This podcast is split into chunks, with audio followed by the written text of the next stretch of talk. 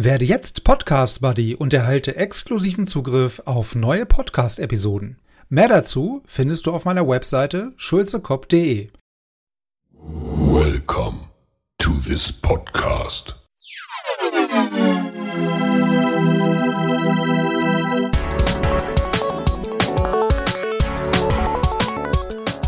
Water Polo Expert Talk. Get the insights.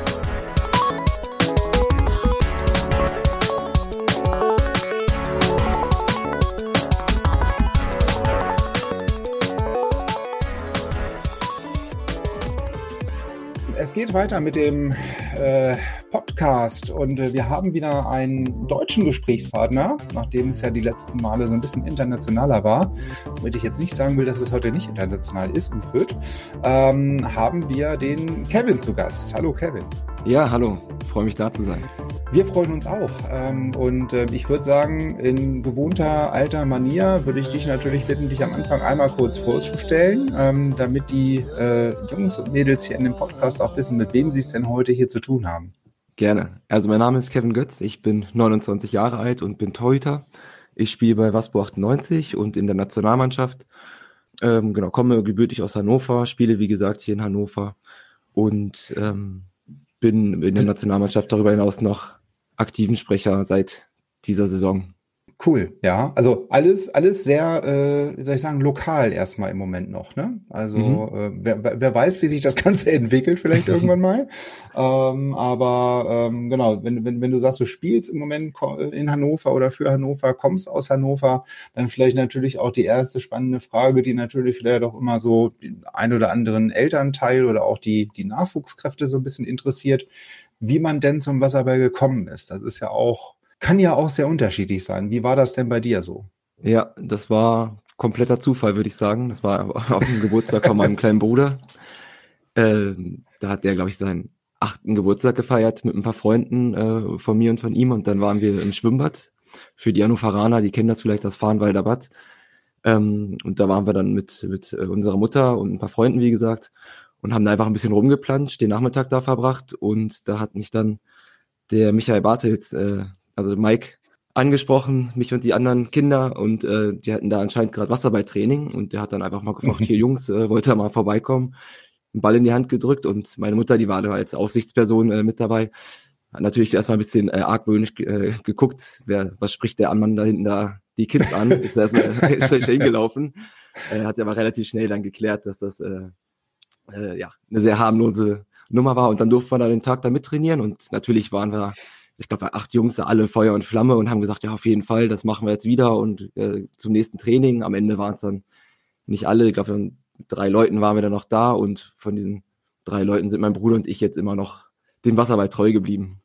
Ja, also dann, dann ist es aber zumindest auch schon, wenn du sagst, dein Bruder ist auch dem Ganzen noch treu geblieben und war von Anfang an dabei, ne? Dann äh, bist du ja nicht der Einzige, der da hängen geblieben ist, ne? Also von nee, daher nee, genau. bleibt da ja einiges in der Familie.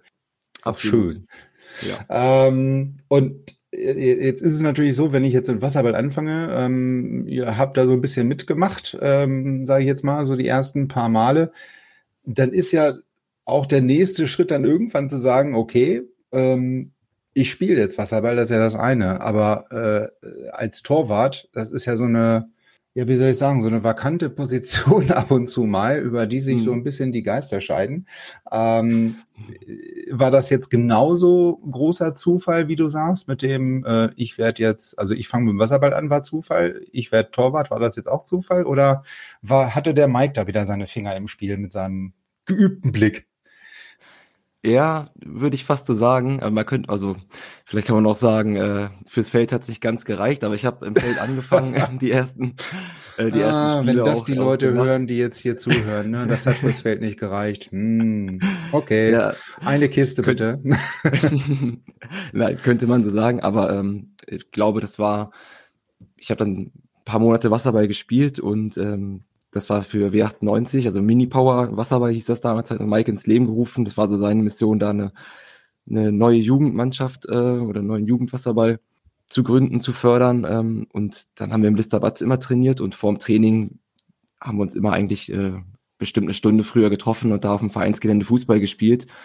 Ähm, und ja, ich war nie der größte äh, Fußballer und äh, bin dann relativ schnell immer am Tor gelandet. War auch immer ein bisschen, bisschen korpulenter unterwegs und so wie das ist, da landen die dann öfter mal im Tor. Naja, auf jeden Fall hat Mike aber dann anscheinend gesehen, dass ich da mich gar nicht so dumm angestellt hatte und hatte mich dann auch mal gefragt, ob ich das auch im Wasser ausprobieren würde. Und da war ich erstmal ja auch ein bisschen reservierter, glaube ich, aber muss sagen, es hat mir relativ schnell gefallen, habe da relativ schnell Spaß dran gefunden und wenn man da erstmal ein paar Bälle gehalten hat, da bleibt man da irgendwann dann noch äh, ja, gerne im Tor. Ja, ich wollte gerade sagen, also den einen oder anderen Ball dann mal hält, ne, dann äh, ja, dann, dann ist man natürlich dementsprechend motivierter ne, und merkt, Absolut. okay, hm, macht vielleicht doch auch im Tor Spaß. Ja, ja, also genau. Aber wenn das genauso, äh, naja, Zufall ist jetzt vielleicht zu übertrieben, aber klar, wenn man mit Wasserball anfängt, muss man natürlich erstmal sich so ein bisschen zurechtfinden. Ne? Und da hat man ja mit äh, einigen Einflussfaktoren zu tun. Ne? Das ist ja, äh, ohne dieses Fass jetzt wieder aufmachen zu wollen, äh, ein bisschen komplexer als andere Sportarten vielleicht. Ne? Also allein mit dem Wasser und Ball, Gegner, ja. äh, Trainer, Mitspieler, äh, Torwart, äh, Schiedsrichter, äh, Tribüne, Eltern, ach Gott, ja, da kommt ja so einiges zusammen. ähm, aber dann, dann haben wir jetzt ja zumindest schon mal den so, so einen kleinen Einblick, äh, Einblick gewonnen, ähm, wie das jetzt war in der Historie, wie, wie du also quasi dann auch zum Wasserball und auch ins Tor gekommen bist. Jetzt so aktuell äh, ist es ja auch, ja, nach wie vor eine, eine wichtige Position des Torwarts. Ähm, und du sagtest ja gerade, okay, äh, du hast jetzt bei, bei ähm, also bei 98 oder Wasserfreunde damals und dann Sharks und jetzt Waspo ähm, natürlich auch schon die eine oder andere Station hinter dich gebracht, ne? Also auch wenn sie jetzt lokal ist. Ähm, wie ist es denn dann zu diesen ganzen ganzen Wechseln gekommen? Weil als Torwart ähm, wechselt man ja vielleicht auch nicht ganz so schnell vielleicht wie ein wie ein Feldspieler ne? weil gibt halt im Zweifelsfall immer nur zwei, vielleicht maximal drei Torleute bei Topvereinen. Ähm, mhm. Aber im Grunde genommen bettelt man sich ja da äh, immer mit seinem Gegenüber. Ne? Wie, wie ist es denn da mit der Rivalität in der Vergangenheit gelaufen? Jetzt innerhalb der, der Mannschaft, meinst du? Ja, genau. Also es gibt ja mit Sicherheit auch in den unterschiedlichen Vereinen, ne? also jetzt mhm. aktuell vielleicht dann bei Waspo, klar ähm, gibt es ja den ein oder anderen Torwart, ähm, aber auch in der Vergangenheit. Ja? Also ja. auch bei den Sharks oder ähm, davor vielleicht jetzt vielleicht nicht ganz so viele andere Torleute bei Wasserfreunde, ähm, aber man, man überlegt oder man hat ja irgendwie was im Hinterkopf, warum man jetzt wechselt. Ja. Und das macht man ja vielleicht als Torwart nicht ganz so schnell vielleicht wie ein Feldspieler, ja, weil, okay, da muss ich mich, kann, kann, ich mich vielleicht schneller beweisen, ja, oder kann ich schneller in die Mannschaft rutschen. Beim Torwart ist das ja so, ne, wenn du da hinkommst und du bist vielleicht erstmal die, der, der, der Neue, mhm. da muss man halt doppelt und dreifach überzeugen, dass man dann vielleicht an ihm vorbei ins Tor kommt. Ja, absolut. Also bei den Sharks hatte ich immer, äh, sag ich mal, das, äh, den Luxus, dass ich da relativ äh, gesetzt als, als Nummer eins war und dann 2018 oder in der Saison zu 2018, 2019 bin ich zu, zu Waspo gewechselt. Ähm, und das hatte den Hintergrund, dass wir es mit den Sharks nicht mehr geschafft hatten, die A-Gruppe zu halten. Da sind wir abgestiegen. Ähm, ich für mich äh, aber in dem Moment dann festgestellt hatte, okay, ich möchte gerne trotzdem weiter auf einem gewissen Niveau spielen, was ich in der B-Gruppe nicht sehe und hatte dann die Möglichkeit, dort zu Waspo 2018 war auch dann das Jahr, wo ich das erste Mal ein großes Herrenturnier äh, mitbegleiten durfte mit der EM in Barcelona. Und da habe ich dann für mich letztendlich entschieden, dieser mal, professionellere Weg äh, ist auf jeden Fall das, was ich jetzt die nächsten Jahre machen möchte. Und da habe ich mit Vasco mhm. natürlich in, in Hannover die, äh, ja, die perfekte Möglichkeit gesehen. Ja. Ähm, von der Torwartsituation war das natürlich dann kompliziert äh, für mich oder natürlich auch eine Überlegung, weil da der Moritz Schenkel äh, schon im Tor war. Aber ich ähm, kannte Moritz da schon auch aus der Nationalmannschaft und ähm, da haben wir auch schon viel zusammengearbeitet und habe da von daher auch gesehen, dass das ähm, weniger ein Problem als auch eine Möglichkeit sein kann, sich dort gemeinsam irgendwie weiterzuentwickeln. Und ich glaube, das haben wir auch die letzten Jahre ganz gut hinbekommen. Also da haben wir, glaube ich, beide enorm von profitieren können. Ja, und jetzt seit dieser Saison äh, ist Moritz ja bekanntlicherweise wieder in Duisburg und von daher war dann so eine so ein kleines Vakuum äh, im Tor und jetzt liegt es jetzt an äh, Felix Benke und mir, dieses auszufüllen und das wird auf jeden Fall so laufen, wer dann in dem Moment die Nase vorn hat, der wird fürs Spielen. Also wir sind jetzt alle bei Waspo auch mit dem neuen Team natürlich da, äh, um, um Spiele zu gewinnen und äh, maximal gut zu spielen. Und von daher ist da gar keine Frage, mhm. dass da einfach dann auch mal die 13 Mann im Wasser sind, die das, äh, das Ziel gerade am besten irgendwie erreichen können. Ja, also äh, genau was du sagst, nämlich, äh, also stelle ich mir oder hört sich jetzt wahrscheinlich einfacher an, als es dann in dem Moment ist, sich äh, vielleicht gemeinsam als zwei oder drei Torleute dann vorzunehmen, okay, pass auf, wir entwickeln uns hier gemeinsam weiter.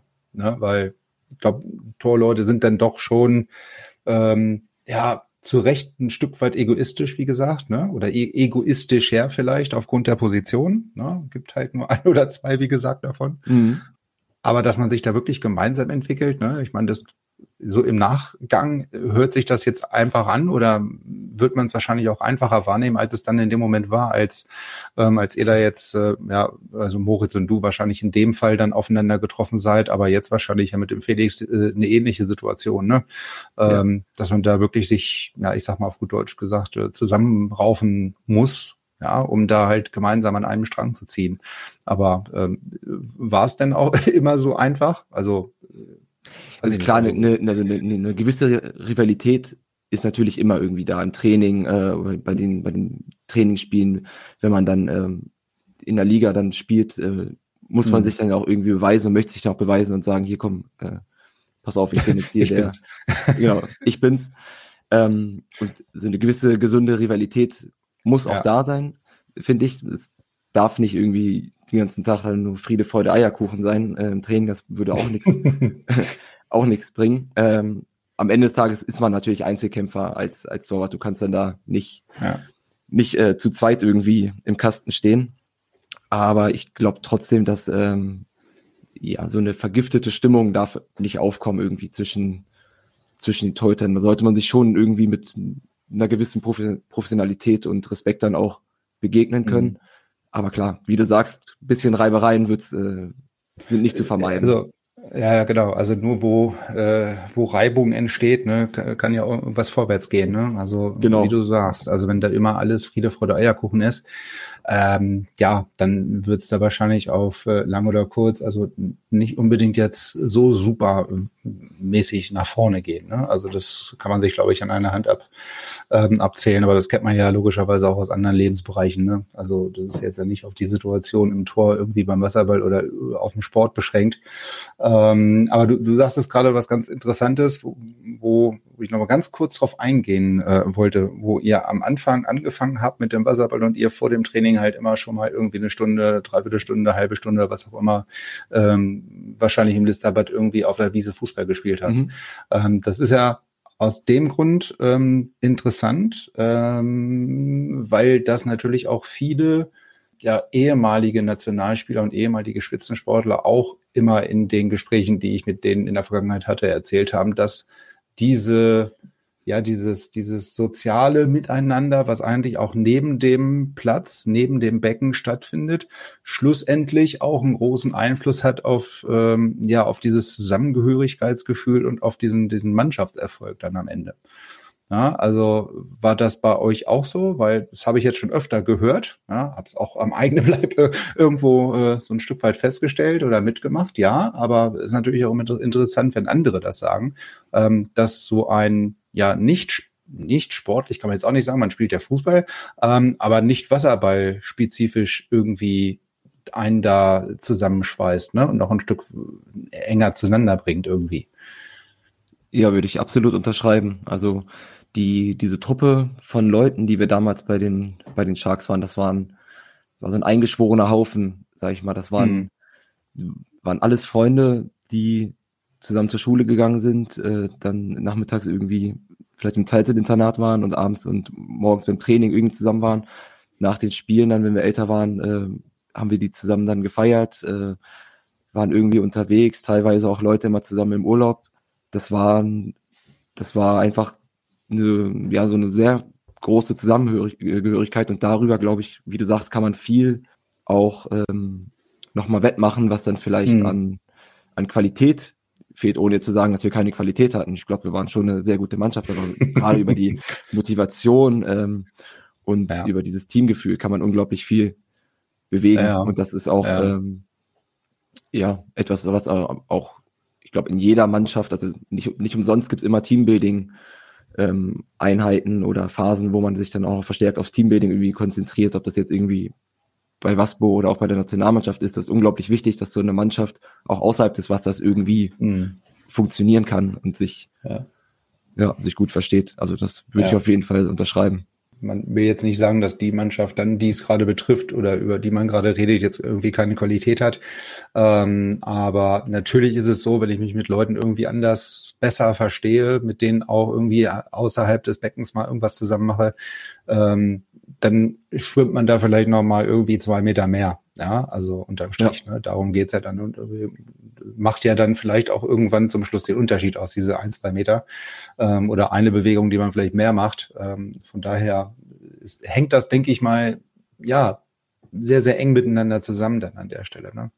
Das ist schon richtig. Aber es ist beruhigend, dass, dass du das auch sagst. Also, hm. ähm, wie gesagt, da kann man, glaube ich, jeden ähm, erfolgreichen Sportler oder ja gar nicht mal Wasserballer, sondern wirklich Sportler, Leistungssportler fragen, ähm, die haben wahrscheinlich alle ähnliche oder die gleichen Erfahrungen ähm, oder eine ähnliche Meinung dazu.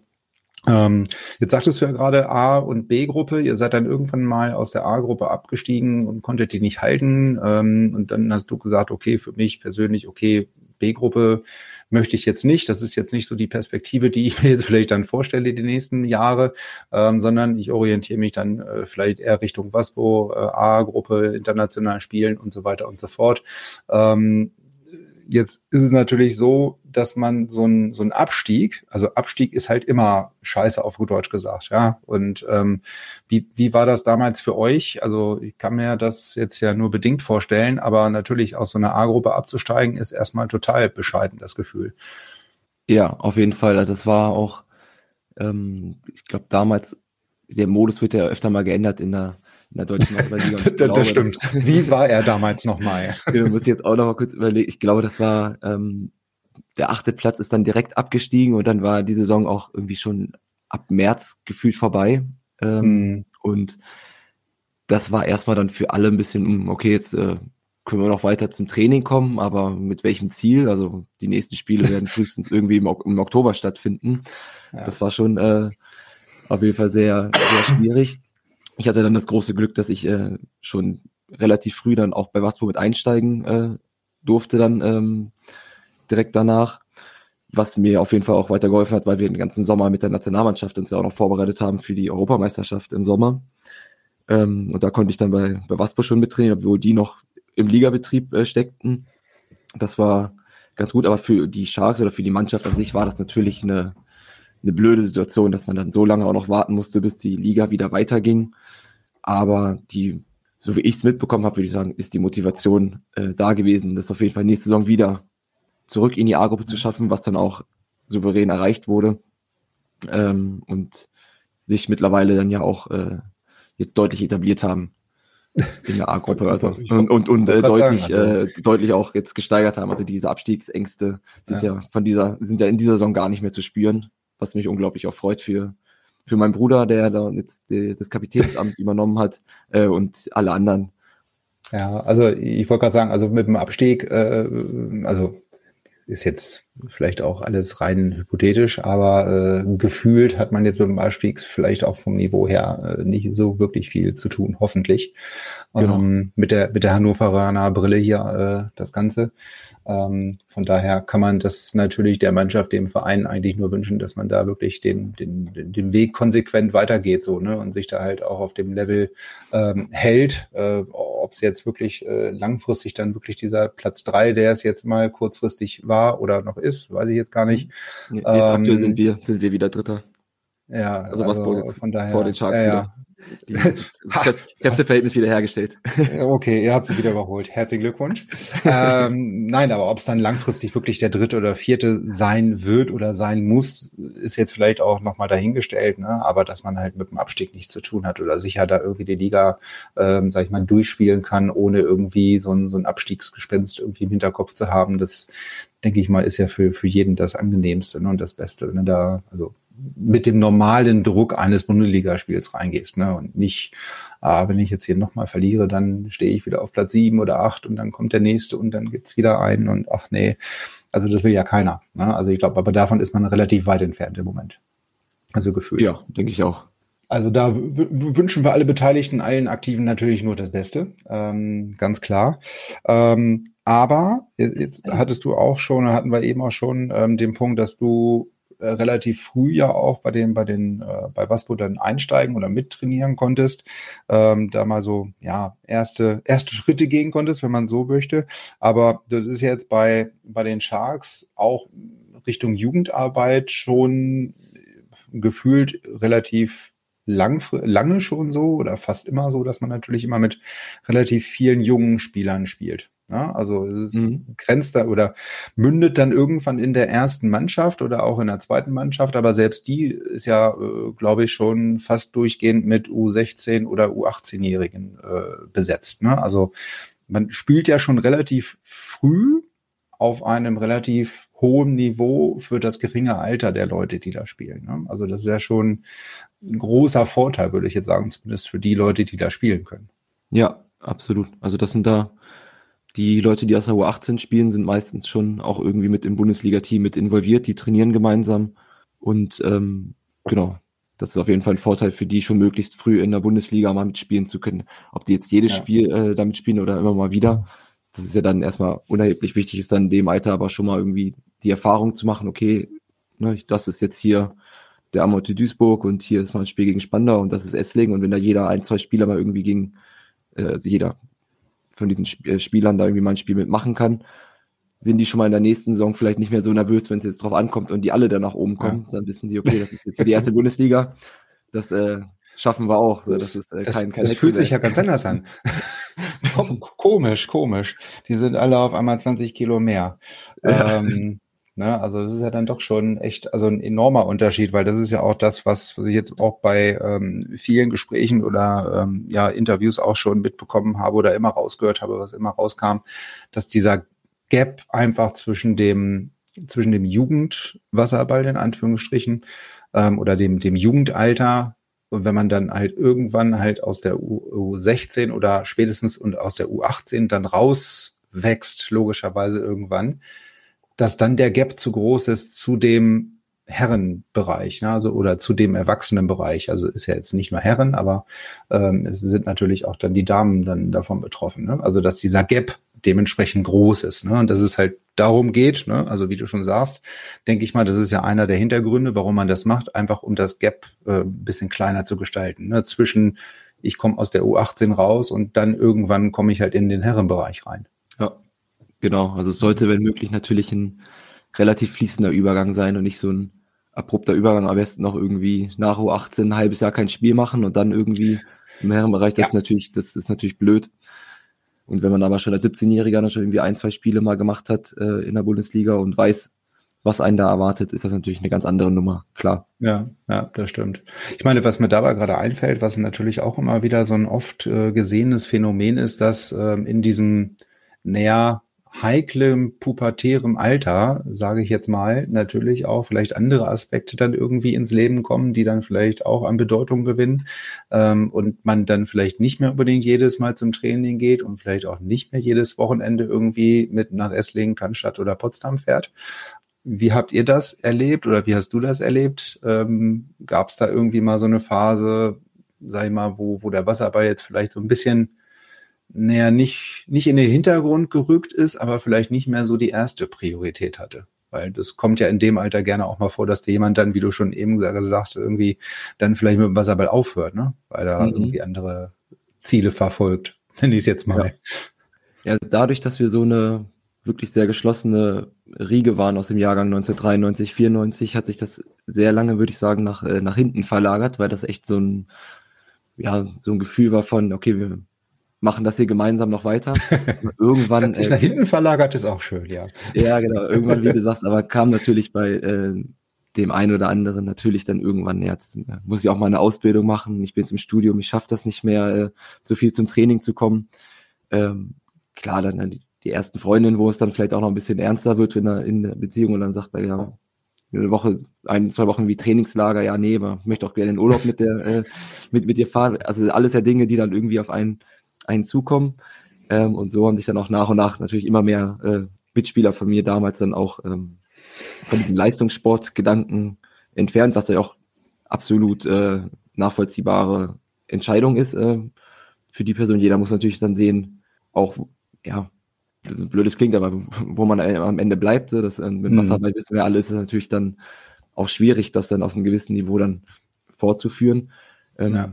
Bei mir persönlich war dann natürlich das ein bisschen anders, weil ich dann in der Nationalmannschaft dann irgendwann war, dann kam natürlich Förderung von der Sporthilfe, dann äh, habe ich eine, eine Stelle als, als Sportsoldat, äh, Sportsoldat bei der Bundeswehr bekommen, äh, so dass man dann irgendwie finanziell diesen Sport auf dem Niveau auf jeden Fall weiter verfolgen konnte, so dass ich dann nicht das Problem hatte, ich kann jetzt nicht zum Frühtraining kommen oder ich nicht jeden Tag irgendwie abends kommen, sondern mhm. das war dann eine große Luxussituation, äh, weswegen ich auch niemandem böse sein kann, der dann irgendwie damals gesagt hat, ja, ich, ich schaffe das nicht mehr, ich äh, so Wasserball gut, äh, hat Spaß gemacht, aber jetzt äh, achtmal die Woche zum Training, äh, mhm. das ist das ist nicht ist nicht mehr meins, so das ist ja. dann natürlich.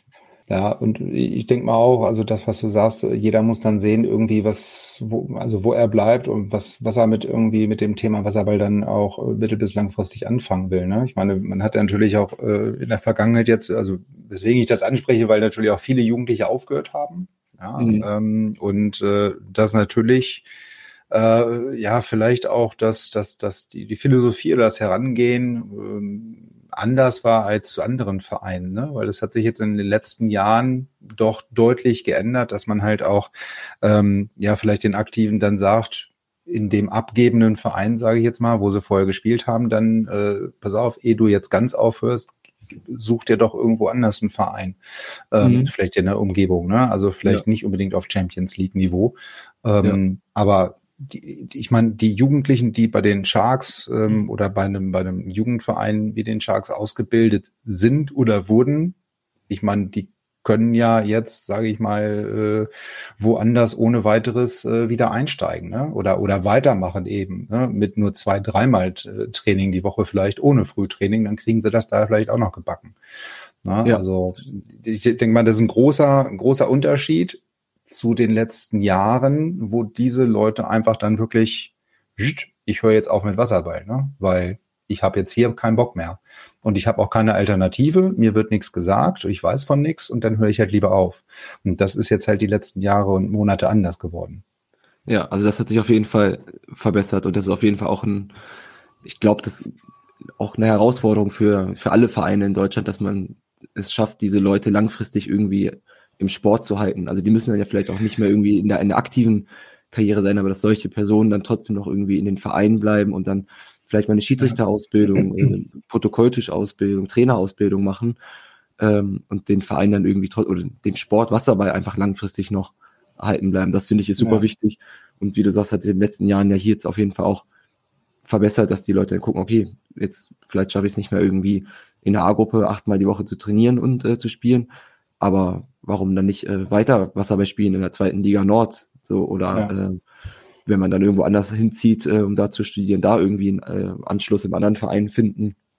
Äh, das finde ich auf jeden Fall, wie du auch sagst, hat sich verbessert mhm. und ist auch unglaublich wichtig, weil da gehen dann einfach Talente dem Sport irgendwie verloren.